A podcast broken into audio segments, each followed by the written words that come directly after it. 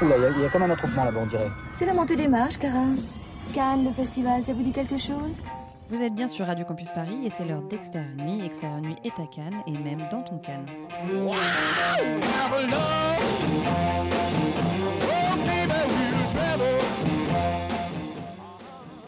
Cinquième épisode de nos aventures canoises. Les films dont nous parlons aujourd'hui s'interrogent sur l'héritage, l'héritage familial, l'héritage culturel, l'héritage cinématographique. Et nous passerons des prairies suisses à la campagne hongroise jusqu'à la vallée de la mort avec trois films donc Valley of Love, Youth et Le Trésor.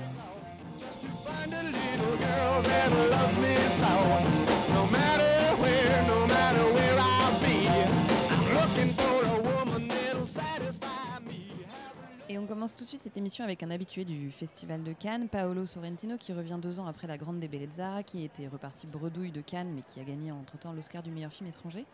Euh, Paolo Sorrentino, qui est un cinéaste qui divise pardon, au sein même d'Extérieur d'ailleurs. Alors Pauline, je sais que tu avais beaucoup aimé son film précédent. Que penses-tu de Youth, donc, qui a été présenté en compétition cette année? Oui, alors la, la particularité de Youth, c'est que ce n'est pas tourné en italien, c'est tourné en anglais.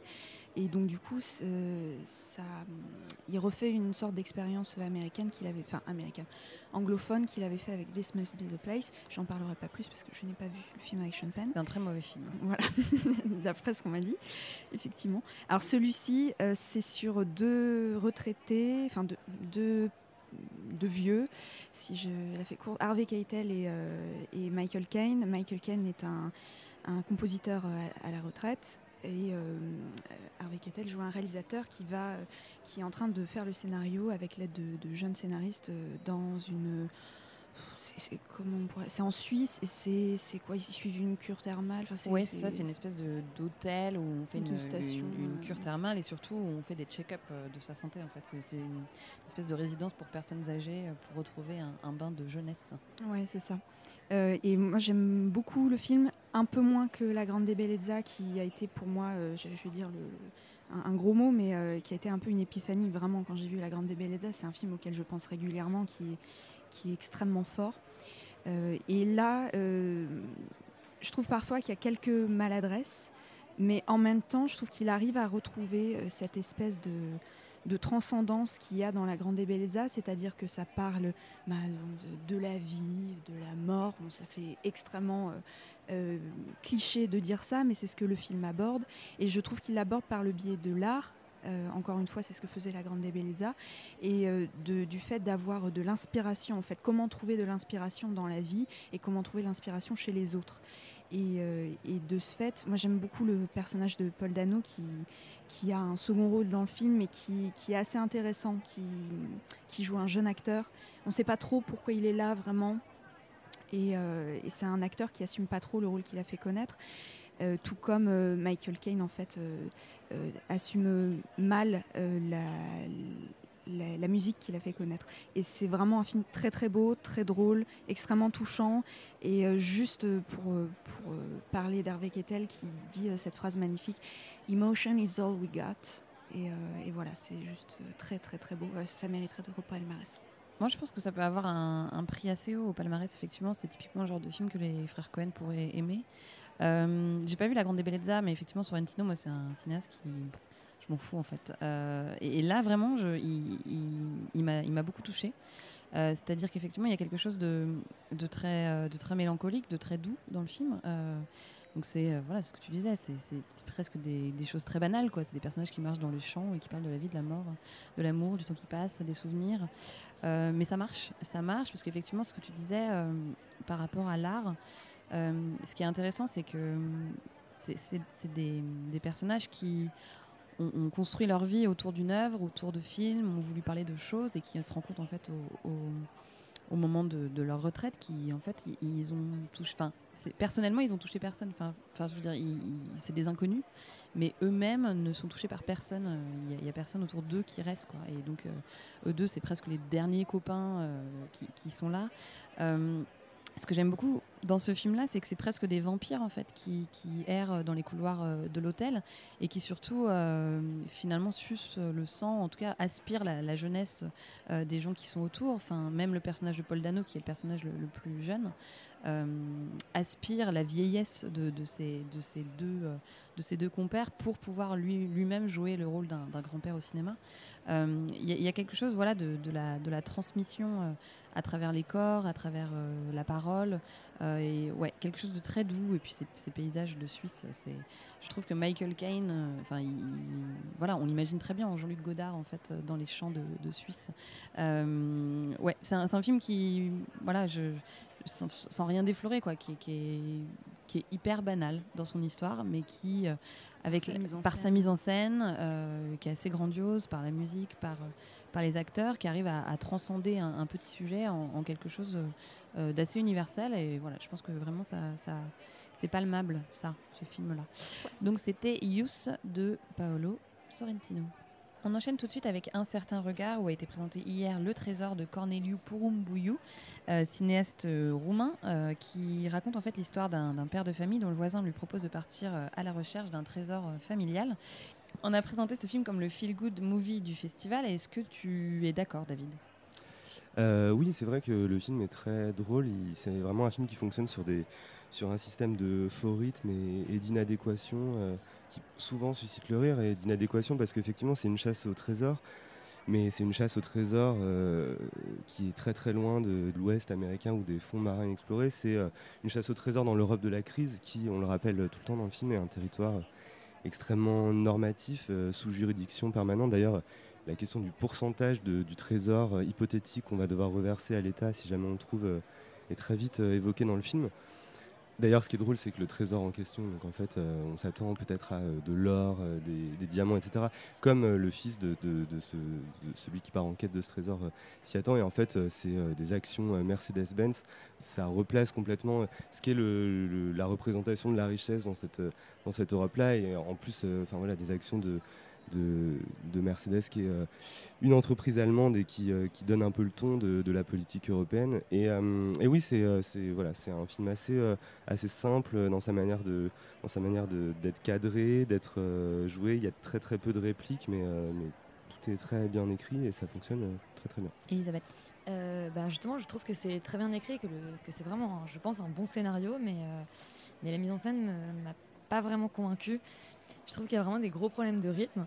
Euh, en fait, le, film est conçu en trois parties la, préparation de la chasse au trésor, la chasse au trésor euh, en elle-même, et puis, euh, et puis une suite, que faire du trésor. Et en fait, le, cœur du film, c'est vraiment le, moment de chasse au trésor, et je trouve que ça fonctionne presque comme un, comme un court métrage absurde. C'est la partie qui fonctionne le mieux. Il y a vraiment des, il y a vraiment des, belles idées de mise en scène, il y a, il y a des plans nocturnes vraiment beaux. Et autour de ça, c'est franchement quand même assez plat. Euh, la plupart du temps, c'est des personnages euh, qui discutent euh, avec des fonds blancs derrière. Enfin, on, on s'ennuie quand même un peu gentiment, je trouve. Alexander Ouais, moi je rejoins plutôt David. C'est euh, une sorte de gigantesque métaphore politique autour de. Puisque le film, quand même, parle de manière assez obsessionnelle bon, de la période communiste. Ce qui est assez drôle, c'est que, le, le, ce que ce que disait David sur les actions Mercedes, en effet, bon, c'est intéressant. Mais en plus, à l'origine, ce, ce trésor est censé être un trésor d'avant le communisme, de bien avant, puisqu'il date de la révolution de 1848. De- D'une révolution d'ailleurs qui est une révolution nationaliste. Et le double paradoxe de ce trésor, c'est que non seulement il date de l'époque communiste, mais qu'en plus c'est un trésor de l'étranger. Et il y a un truc comme ça dans le film autour des. euh, C'est un film qui est structuré comme un conte, et la médiation de l'enfant est là pour euh, renforcer cette dimension-là. Et euh, l'ensemble des histoires que les gens se racontent, il y a une histoire autour de Robin des Bois, etc. euh, La métaphore aussi est évidente sur le fait que savoir si on. euh, euh, David parlait de, des impôts, etc., qui euh, relevaient d'une sorte de prédation. Mais il y a aussi une envie de redistribuer, c'est-à-dire de, faire profiter. Le, trésor, en fait, finalement, est très symbolique.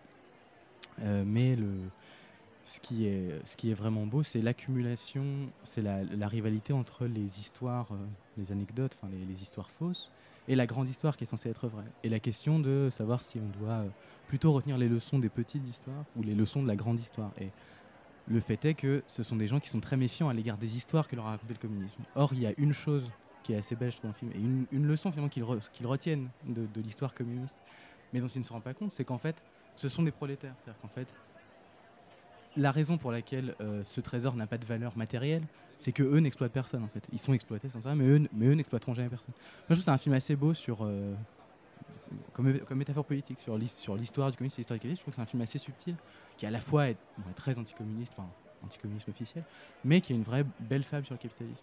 Et puis c'est un film drôle, il faut le Oui, préciser. C'était donc Le Trésor de Corneliu Porumbouyou. Et on finit cette émission avec The Valley of Love, film de Guillaume Niclou, euh, qui suit l'histoire d'un homme et une femme qui se réunissent dans la vallée de la mort suite au suicide de leur fils. Euh, elle, c'est Isabelle Huppert, lui, c'est Gérard Depardieu. Et ce film est la dernière entrée de la France en compétition, après les films de Maïwen, Donzelli, Audiard et Brisé. Euh, c'est peut-être le film qui était le, moins attendu, je trouve, dans les, dans les films français présentés en compétition. D'ailleurs, on l'a vu, la salle n'était pas très pleine hier, il n'y avait pas grande, grande foule. Grande foule. Moi, je trouve que c'est un film qui, sur le papier, fait pas très envie, et effectivement, à l'écran, ça fait pas très envie non plus. Euh, je, trouve que c'est. Non, parce qu'il est, il est, il est facile, en fait, ce film, entre guillemets. C'est-à-dire que il, il- repose essentiellement et uniquement sur ses acteurs. Je trouve qu'il n'y a aucune mise en scène euh, de la part de Guillaume Niclou. euh, et en fait, Isabelle Huppert et Gérard Depardieu jouent des variations de leur propre personnage. Et donc finalement, ils n'ont ils ont pas grand-chose à jouer, quoi, si ce n'est de- Gérard Depardieu, euh, enfin c'est des, dialogues entre Isabelle Huppert et Gérard Depardieu, euh, qui, enfin Gérard Depardieu qui ne comprend pas pourquoi Isabelle Huppert aime pas la viande. Enfin voilà, c'est des choses qui appellent euh, à notre rapport propre à ces deux acteurs. C'est un film qui, là où je le sauverais, c'est que la chance qu'il a, c'est qu'il y avait le Gus Van Sant en compétition. Euh, C'est-à-dire que c'est exactement le, même type de sujet, c'est exactement le, même traitement, entre guillemets. Le Gus Van Sant est beaucoup plus dans le mélo, là, il est, plus en retenue, mais c'est toujours cette idée de, la projection mentale de, personnages qui se perdent. Donc, euh, dans le Gus Van Sant, c'était dans la forêt, ici, c'est dans le désert. Euh, et, voilà, le film, moi, ne, vraiment ne m'a fait aucun effet, si ce n'est que je me suis profondément ennuyée. Euh, J'en ai même pas réussi à dormir d'ailleurs. Euh, non, vraiment, je, trouve que. c'est- très facile. C'est très facile. David. Ah oui, tu, disais que le, film était euh, misait beaucoup sur ses acteurs. En fait, je dirais même qu'il attend à peu près tout du processus qu'il va installer, notamment aussi de son cadre. C'est-à-dire que euh, c'est un film qui, qui annonce d'emblée qu'il va convoquer euh, l'imagerie euh, désertique et, et qu'il va forcément y avoir une, espèce de manifestation métaphysique à cause de ça, revenant sur, sur plein de films qui ont déjà utilisé cette figure de cette manière-là. Mais je dirais que ce qui est intéressant, c'est que le film n'est pas très subtil en fait dans sa manière de, dire voilà, donc je vais prendre le désert et une forme de métaphysique et de, de fantomatisme du désert. Deux acteurs hyper connus, deux acteurs monstres. Et euh, effectivement, très peu d'idées de mise en scène, et euh, ça va le faire. En même temps, c'est assez honnête euh, dans sa manière de. Enfin, il n'y a pas vraiment de prétention dans le film. Moi, j'ai accepté de m'y ennuyer pratiquement 45 minutes parce que ce qui m'a intéressé au départ, c'était le dévoilement de, qui sont ces personnages et de cette histoire. En y repensant maintenant, c'est, j'étais vraiment très, très en colère quand je suis sorti du film, quand j'ai compris vraiment de, de- où ça allait et ce que, ce que nous proposait l'épilogue du film. Disons que ce qui est intéressant, et c'est un peu. euh, alors, on se demandait si c'était euh, un spoiler ou pas, c'est que c'est pas. euh, Gérard Depardieu et Isabelle Huppert sont pas des, sont pas que des variations de leur personnage, c'est des variations de leur personne tout court. C'est-à-dire que Gérard s'appelle Gérard, Isabelle s'appelle Isabelle, et c'est des, des choses qui viennent très progressivement. On apprend euh, dans le premier tiers que Gérard Depardieu est acteur, dans le deuxième, on apprend euh, son lieu de naissance qui correspond à son réel lieu de naissance. Euh, à la fin, on entend enfin son prénom. Et voilà, on, pense à l'histoire personnelle de Gérard Depardieu, etc. Et finalement, moi, ce qui m'intéressait, c'était ce dévoilement. Et en fait, ce que révèle le film, c'est que le, le- le dévoilement était extrêmement insipide, etc. Parce que finalement, il n'y avait absolument rien à dévoiler. C'est que tout était là, tout était euh, à plat depuis le départ. C'est-à-dire que Gérard Depardieu bah, n'était pas en, en train de jouer un rôle et, euh, Isabelle Huppert non plus. Et cette espèce de pirouette, moi, me donne vraiment l'impression que c'est un foutage de gueule intégral d'une heure euh, trente à peu près, je, je sais pas, ça m'a semblé plus long que ça, mais ça doit être ça. Euh, en fait, le film prétend avoir quelque chose à dévoiler alors que tout était là depuis le départ. C'est peut-être une belle idée, mais euh, ça fait un film euh, profondément euh, soporifique. Donc The Valley of Love, donc euh, dernier film français en compétition qui tombe complètement à plat. Mais Gérard Depardieu est très très bien dans le film, on peut le dire. Moi, je trouve qu'il est très bien. Voilà. C'est tout pour aujourd'hui. On vous donne rendez-vous demain pour l'ultime émission de Dans ton canne.